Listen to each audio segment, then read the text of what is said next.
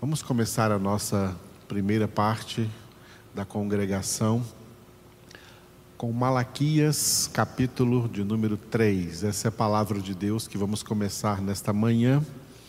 Enquanto lemos a palavra, o Espírito de Deus estará agindo aí na sua vida. Acompanhe esta palavra. Malaquias, livro do profeta Malaquias, capítulo 3. Eis que eu envio o meu mensageiro, que preparará o caminho diante de mim. De repente virá ao seu templo o Senhor a quem vós buscais, o anjo da aliança a quem vós desejais. Eis que ele vem, diz o Senhor dos exércitos. Mas quem poderá suportar o dia da sua vinda? E quem poderá subsistir quando ele aparecer? Porque ele é como o fogo do ourives e como a potassa dos lavandeiros. Assentar-se-á como derretedor e purificador de prata. Purificará os filhos de Levi e os refinará como ouro e como prata. Eles trarão ao Senhor justas ofertas. Então, a oferta de Judá e de Jerusalém será agradável ao Senhor, como nos dias antigos e como nos primeiros anos. Chegar-me-ei a vós outros para juízo, e serei testemunha veloz contra os feiticeiros e contra os adúlteros, e contra os que juram falsamente, e contra os que defraudam o salário do jornaleiro, e oprimem a viúva e o órfão, e torcem o direito do estrangeiro, e não me temem, diz o Senhor dos Exércitos, porque eu, o Senhor, não mudo.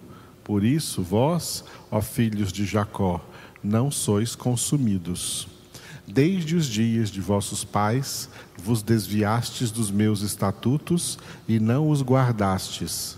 Tornai-vos para mim, e eu me tornarei para vós outros, diz o Senhor dos Exércitos. Mas vós dizeis: Em que havemos de tornar? Roubará o homem a Deus? Todavia vós me roubais e dizeis: Em que te roubamos? Nos dízimos e nas ofertas. Com maldição sois amaldiçoados, porque a mim me roubais, vós, a nação toda. Trazei todos os dízimos à casa do tesouro, para que haja mantimento na minha casa. E provai-me nisto, diz o Senhor dos Exércitos, se eu não vos abrir as janelas do céu e não derramar sobre vós bênção sem medida. Por vossa causa repreenderei o devorador, para que não mais, para que não vos consuma o fruto da terra. A vossa vide no campo não será estéril, diz o Senhor dos Exércitos. Todas as nações vos chamarão felizes, porque vós sereis uma terra deleitosa, diz o Senhor dos Exércitos.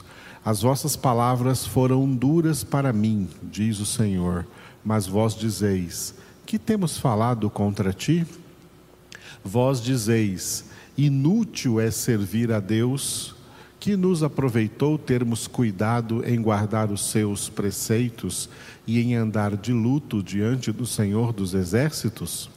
Ora, pois, nós reputamos por felizes os soberbos. Também os que cometem impiedade prosperam, sim, eles tentam ao Senhor e escapam. Então os que temiam ao Senhor falavam uns aos outros. O Senhor atentava e ouvia havia um memorial escrito diante dele para os que temem ao Senhor e para os que se lembram do seu nome. Eles serão para mim particular tesouro naquele dia que prepararei, diz o Senhor dos Exércitos. Poupá-los-ei como um homem poupa seu filho que o serve. Então vereis outra vez a diferença entre o justo e o perverso entre o que serve a Deus e o que não o serve. Aleluia. Eu gostaria de, neste capítulo 3, começar a nossa meditação pelo primeiro versículo. Eis que eu envio o meu mensageiro, que preparará o caminho diante de mim. De repente virá ao seu templo o Senhor a quem vós buscais, o anjo da aliança a quem vós desejais. Eis que ele vem, diz o Senhor dos exércitos. Aleluia. Este versículo é muito importante, inclusive pelo fato deste livro do profeta Malaquias marcar o fim de uma era, o fim das palavras dirigidas por Deus ao seu povo da antiga aliança, que era o povo de Israel. Malaquias foi o último profeta enviado por Deus e o último livro escrito aí nos 39 livros do Antigo Testamento. Depois do ministério do profeta Malaquias, depois que este livro aqui de quatro capítulos foi escrito, Deus não enviou para Israel mais nenhum profeta, mas nenhum outro livro foi escrito. E durante um período de quatro séculos, 400 anos, nenhum profeta foi enviado a Israel. Esse período de 400 anos, ou quatro séculos, ele é chamado de período interbíblico ou de período intertestamentário porque é um período que fica entre os dois testamentos, o Antigo e o Novo Testamento. A distância, né, a cronologia, o tempo que separa Malaquias de Mateus, Antigo Testamento do Novo Testamento, um período de 400 anos no qual Deus não falou nenhuma palavra com o povo de Israel. Por isso, esse, esse período interbíblico ou intertestamentário, ele também é chamado de o silêncio de Deus, já que Deus não enviou nenhum profeta nesse período, nenhum mensageiro neste período. Por quê? Bom, uma das razões está ligada ao desenvolvimento das Escrituras Sagradas, ao progresso da revelação escriturística, a revelação das Sagradas Escrituras. Acontece que toda a revelação bíblica planejada por Deus para o período da antiga aliança encerrou. Tudo o que Deus queria revelar para o povo da antiga aliança, ele revelou de Gênesis até Malaquias. Esses 39 livros é toda a revelação de Deus para o povo da antiga aliança. A revelação de Deus continuaria a se desenvolver agora, não mais para aquele povo, mas para o novo povo, o novo Israel, o povo da nova aliança, que passaria a chamar-se Igreja do Senhor Jesus Cristo. E para esse novo povo, Deus revelaria um novo testamento, que é o testamento da nova aliança, que foi completo no primeiro século do cristianismo e se tornou escrito do ano desde que Jesus subiu aos céus ano 33, 33 e meio do século I, daí para frente até o ano 100, o Novo Testamento foi todo revelado e todo escrito nos seus 27 títulos entre livros e epístolas. É o testamento da nova aliança, é o testamento da igreja de Cristo Jesus, que agora vê no Antigo Testamento tá? vê o Antigo Testamento, interpreta o Antigo Testamento à luz do Novo Testamento. Essa é a razão pela qual né, a nossa Bíblia completa, né, composta de Antigo e de Novo Testamento. A interpretação das Escrituras tem uma regra única, uma regra única de interpretação da Bíblia, tá? que não cabe para a interpretação de mais nada no mundo, de nenhum outro livro, de nenhuma outra coisa no mundo, é uma interpretação única da Bíblia. É a Bíblia interpreta a Bíblia. E uma das maneiras como a Bíblia interpreta a Bíblia é a forma como o Novo Testamento interpreta o Antigo, não é o oposto. O Antigo Testamento está na Bíblia Sagrada exclusivamente para ser interpretado à luz do Novo Testamento. Muito bem, neste livro do profeta Malaquias, que seria o último, que foi o último livro revelado ao povo da antiga aliança, Deus encerra este livro falando do início da nova aliança profetizando o início da nova aliança. E Deus faz isso nos dois últimos capítulos de Malaquias, no capítulo 3, que, estamos, que acabamos de ler agora, e no capítulo 4, que leremos logo mais à tardinha noite no nosso, na nossa congregação às 18 horas.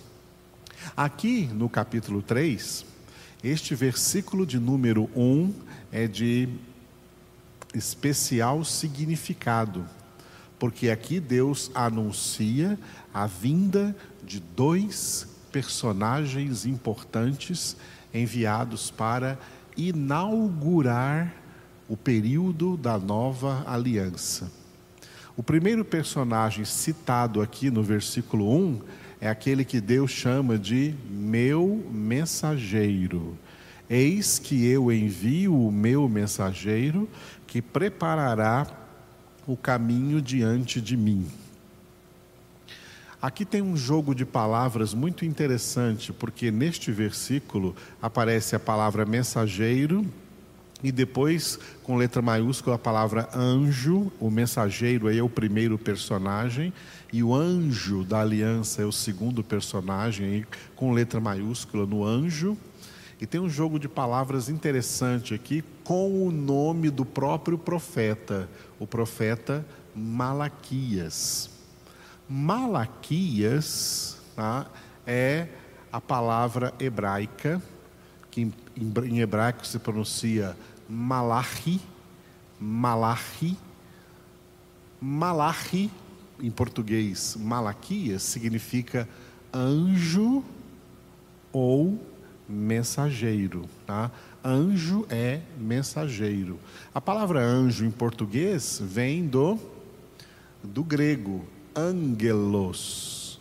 Angelos, que significa mensageiro, porque a palavra mensagem no grego é angelia, angelia, mensagem. E quem entrega a angelia, quem entrega a mensagem é o angelos, o mensageiro. Por isso que é a palavra anjo. E é por isso que anjo não se refere somente aos seres espirituais angelicais, tá?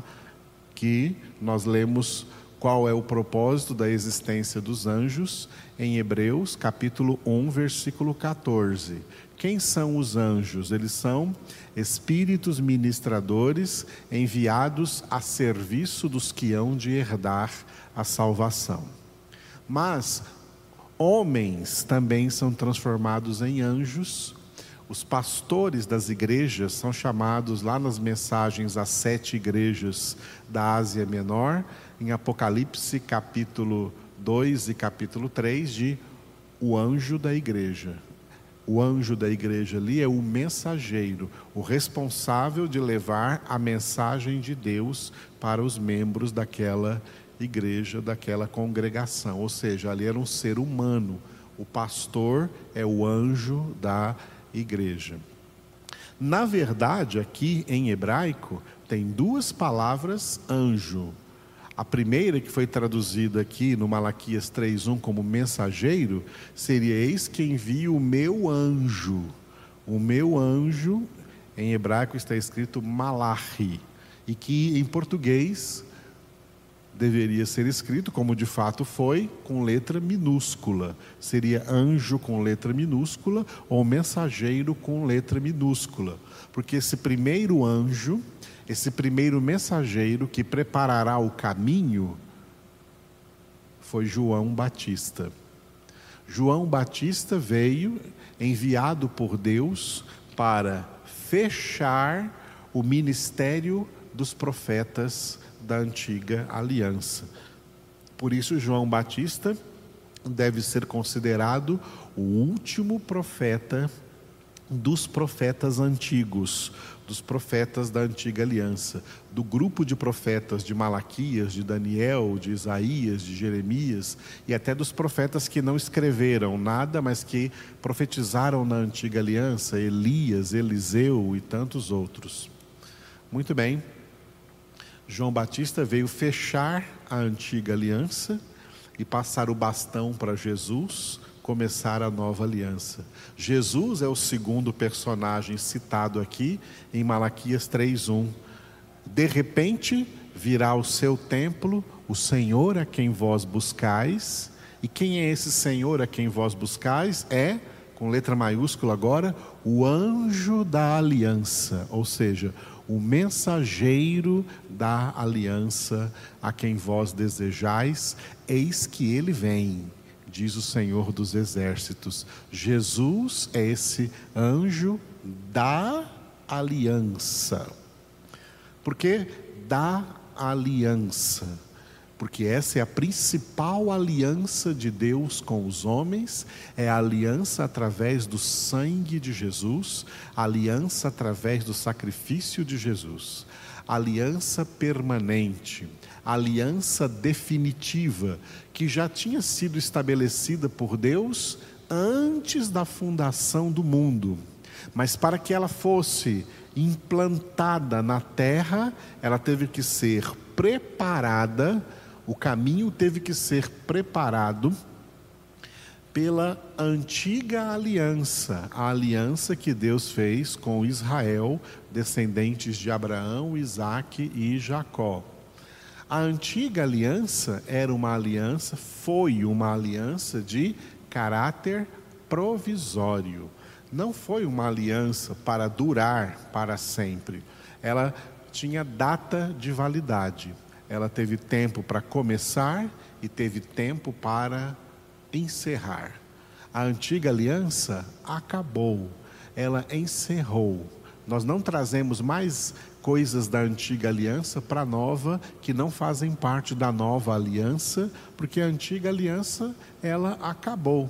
Assim como acabaram esses profetas da antiga aliança. O último foi João Batista. Assim como João Batista toda a antiga aliança e todos os profetas da antiga aliança prepararam o caminho, terraplanaram o caminho para que Jesus, o anjo da aliança definitiva, viesse e estabelecesse a nova aliança que vai durar agora para sempre a aliança em Cristo Jesus.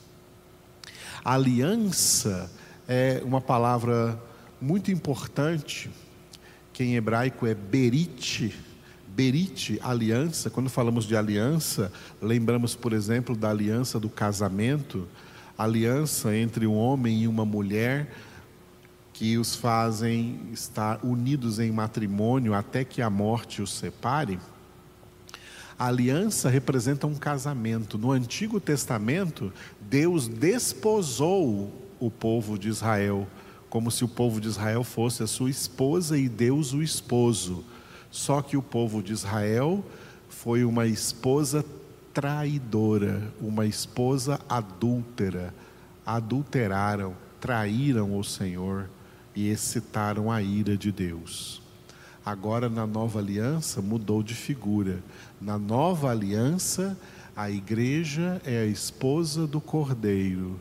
Jesus Cristo é o esposo.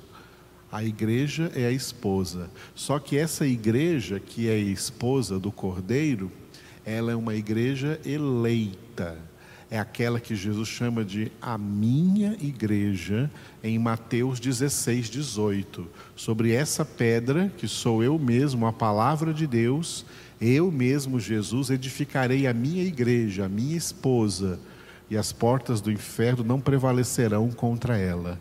Jesus não leva em consideração aqui essa membresia denominacional das igrejas, mas ele leva em consideração aquelas pessoas escolhidas por Deus nele antes da fundação do mundo para serem santos e irrepreensíveis diante dele em amor pessoas que verdadeiramente fazem parte do seu corpo e que perseverarão até o fim na sua santificação, que não trairão, não adulterarão Jesus.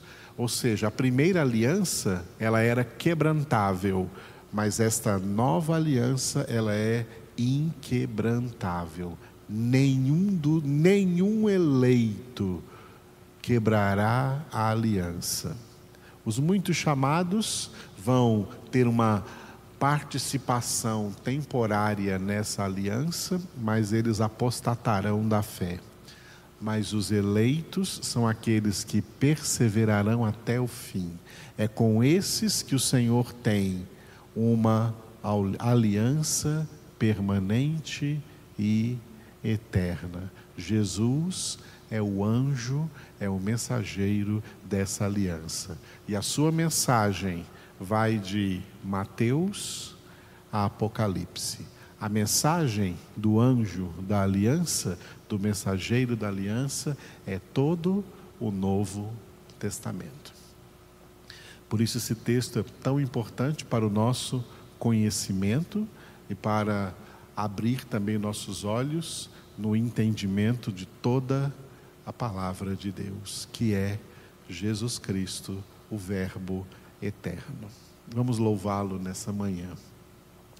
Obrigado, Senhor Jesus, porque tu já vieste como anjo da aliança, como mensageiro das verdadeiras palavras de Deus, revelando para nós esse testamento tão importante que é o Novo Testamento que também nos dá luz para entender o Antigo Testamento e saber interpretá-lo para os nossos dias, para o nosso tempo. Obrigado, Jesus, porque tu és o nosso Salvador. Tu és aquele que não só veio trazer a mensagem de Deus para nós, mas tu és a própria encarnação dessa mensagem, a palavra encarnada de Deus, o Evangelho vivo, a palavra de Deus viva e eficaz que penetra em nossas vidas mais do que qualquer espada de dois gumes até o ponto de dividir alma e espírito, juntas e medulas, e discernir os mais íntimos pensamentos propósitos e intenções do coração. Obrigado, Jesus, te louvamos porque tu te fizeste alimento para nós. Como está escrito, não só de pão viverá o homem, mas de toda palavra que procede da boca de Deus, e tu, Jesus, és esta palavra que procede do Pai para nós e és o nosso alimento, és a nossa nutrição espiritual, por isso disseste: Eu sou o pão da vida, eu sou o pão vivo descido do céu, a minha carne é verdadeira comida e meu sangue é verdadeira bebida. Quem come a minha carne e bebe o meu sangue tem a vida eterna e eu ressuscitarei no último dia. Obrigado, Senhor Jesus, porque hoje mesmo, nesse momento, estamos recebendo este alimento, estamos sendo nutridos espiritualmente, fortalecidos na tua pessoa, tu que és verdadeiramente a palavra de Deus, o Verbo de Deus, Aleluia, nós te adoramos.